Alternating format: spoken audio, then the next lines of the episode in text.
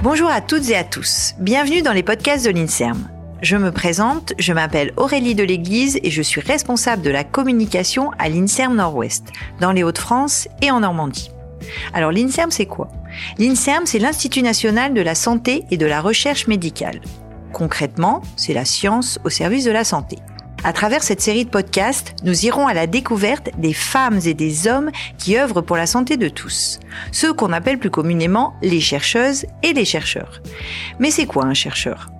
Autour du mot chercheur, il y a beaucoup d'idées reçues, mais on ne sait pas vraiment ce que c'est.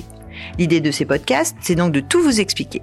Y a-t-il un parcours type pour devenir chercheur? Quel est son quotidien? Le devient-on par vocation? Portrait, projet de recherche, métier, coulisses, l'INSERM vous ouvre ses portes. Êtes-vous prêts Bonjour à toutes et à tous. Aujourd'hui, je rencontre Ludivine Launay, chercheuse au laboratoire Anticipe. Donc Anticipe pour Unité de recherche interdisciplinaire pour la prévention et le traitement des cancers à Caen. Ludivine Launay va nous parler de la plateforme MapInMed pour l'étude et la réduction des inégalités sociales dans le domaine de la survenue, de la prise en charge et du pronostic des cancers. Sans plus tarder, accueillons notre invité du jour, Ludivine Launay. Bonjour Ludivine. Bonjour Aurélie. Je te remercie d'avoir accepté mon invitation. Nous allons commencer ce podcast en faisant plus ample connaissance. J'ai dit que tu étais chercheuse. Est-ce que tu peux nous expliquer le chemin que tu as parcouru pour en arriver là? Étant intéressé par le domaine des mathématiques statistiques et l'informatique, j'ai suivi un master de mathématiques appliquées au sens social, obtenu auprès de l'université de Caen en 2009. Cette formation me permettait de développer des connaissances dans mes deux domaines d'intérêt et de les appliquer dans le domaine de la santé, qui a toujours été mon domaine de prédilection. C'est au cours de ce master que j'ai été amené à pousser la porte du laboratoire cancer et population à l'époque, pour mon stage de première, puis de deuxième année. Les thématiques de l'équipe me plaisaient, le domaine de la recherche et la thématique des cancers m'intéressaient. C'est ce qui m'a amené à postuler pour ce stage. J'avais trouvé original cette approche des inégalités sociales de santé et j'avais été surprise de voir à quel point les inégalités sociales de santé s'appliquaient dans le domaine de la santé alors même que la France offre un système de santé parmi les meilleurs. Une fois mon diplôme obtenu, j'ai eu la chance de pouvoir poursuivre mon travail au sein de cette équipe. Elle s'est beaucoup agrandie depuis puisqu'elle est devenue Anticipe. Mon travail s'est orienté vers les outils de mesure des inégalités sociales avec la création de la plateforme MapInMed en 2012.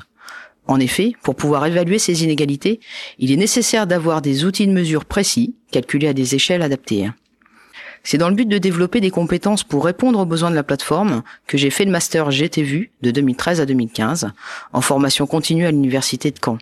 L'objectif était d'acquérir des compétences dans le domaine des analyses spatiales, des systèmes d'information géographique et de la programmation Python. Tu coordonnes et animes la plateforme pour l'étude et la réduction des inégalités sociales en cancérologie. Qu'est-ce que c'est exactement? À quoi sert cette plateforme? L'objectif de la plateforme est de fournir aux chercheurs, aux collectivités, aux instances, une expertise, une aide méthodologique dans l'élaboration ou la conduite de projets de recherche sur les inégalités sociales et l'accès aux soins, mais également des outils de mesure pour ces inégalités. C'est une équipe de sept personnes, administratifs, techniciens, ingénieurs, chercheurs, qui mettent leurs compétences au service de la communauté.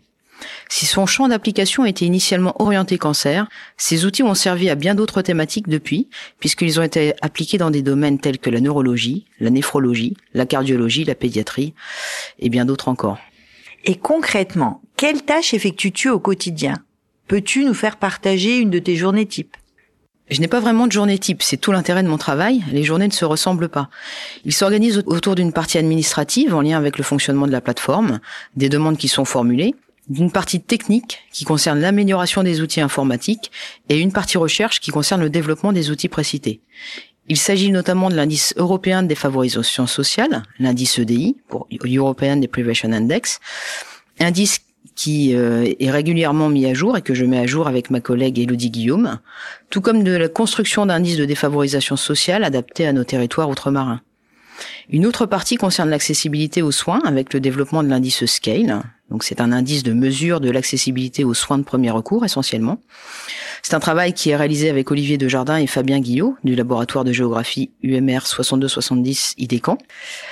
Cet indice est actuellement disponible pour la France métropolitaine à l'échelle infracommunale, mais c'est un outil que l'on cherche à faire évoluer tant sur le plan méthodologique que sur les domaines qu'il recouvre. En effet, on peut avoir un très bon accès au domaine de la santé et être en situation d'enclavement dans le domaine de l'éducation, par exemple. Cette situation aura nécessairement un impact sur notre santé d'une façon ou d'une autre. Je participe également à des projets de recherche faisant intervenir les outils de la plateforme autour des thématiques variées, telles que par exemple l'activité physique adaptée chez les patients atteints d'un cancer en lien avec le comité départemental olympique et sportif de la Manche, la réalisation d'un diagnostic de la situation du cancer en Normandie avec le réseau Onco-Normandie, ou bien encore le projet Ma Mobile qui vise à mettre à disposition des femmes des quatre départements normands une unité de mammographie mobile dans le but d'augmenter la participation au dépistage organisé du cancer du sein et de réduire les inégalités sociales et territoriales de participation. Très bien. Je vais maintenant terminer ce podcast par deux questions que je pose à tous mes invités et dont les réponses peuvent éclairer de jeunes chercheurs en devenir ou en tout cas celles et ceux qui auront envie de se lancer dans ce métier. Quelles sont, selon toi, les qualités premières pour devenir chercheur? La curiosité, euh, la persévérance, la patience également, parce que la recherche prend du temps et euh, les résultats sont longs à obtenir. Et dernière question, si tu n'étais pas devenue chercheuse, quel métier aurais-tu aimé exercer? C'est difficile, il y a finalement plusieurs professions qui auraient pu m'intéresser, mais leur point commun à toutes est euh, bah, leur lien avec la santé. Donc ça aurait peut-être pu être voilà des, des métiers comme médecin généraliste ou masseur kinésithérapeute. Merci beaucoup Ludivine. Merci Aurélie. Merci à toutes et à tous d'avoir suivi ce podcast. S'il vous a plu, n'hésitez pas à le partager et à vous abonner à notre chaîne de podcast.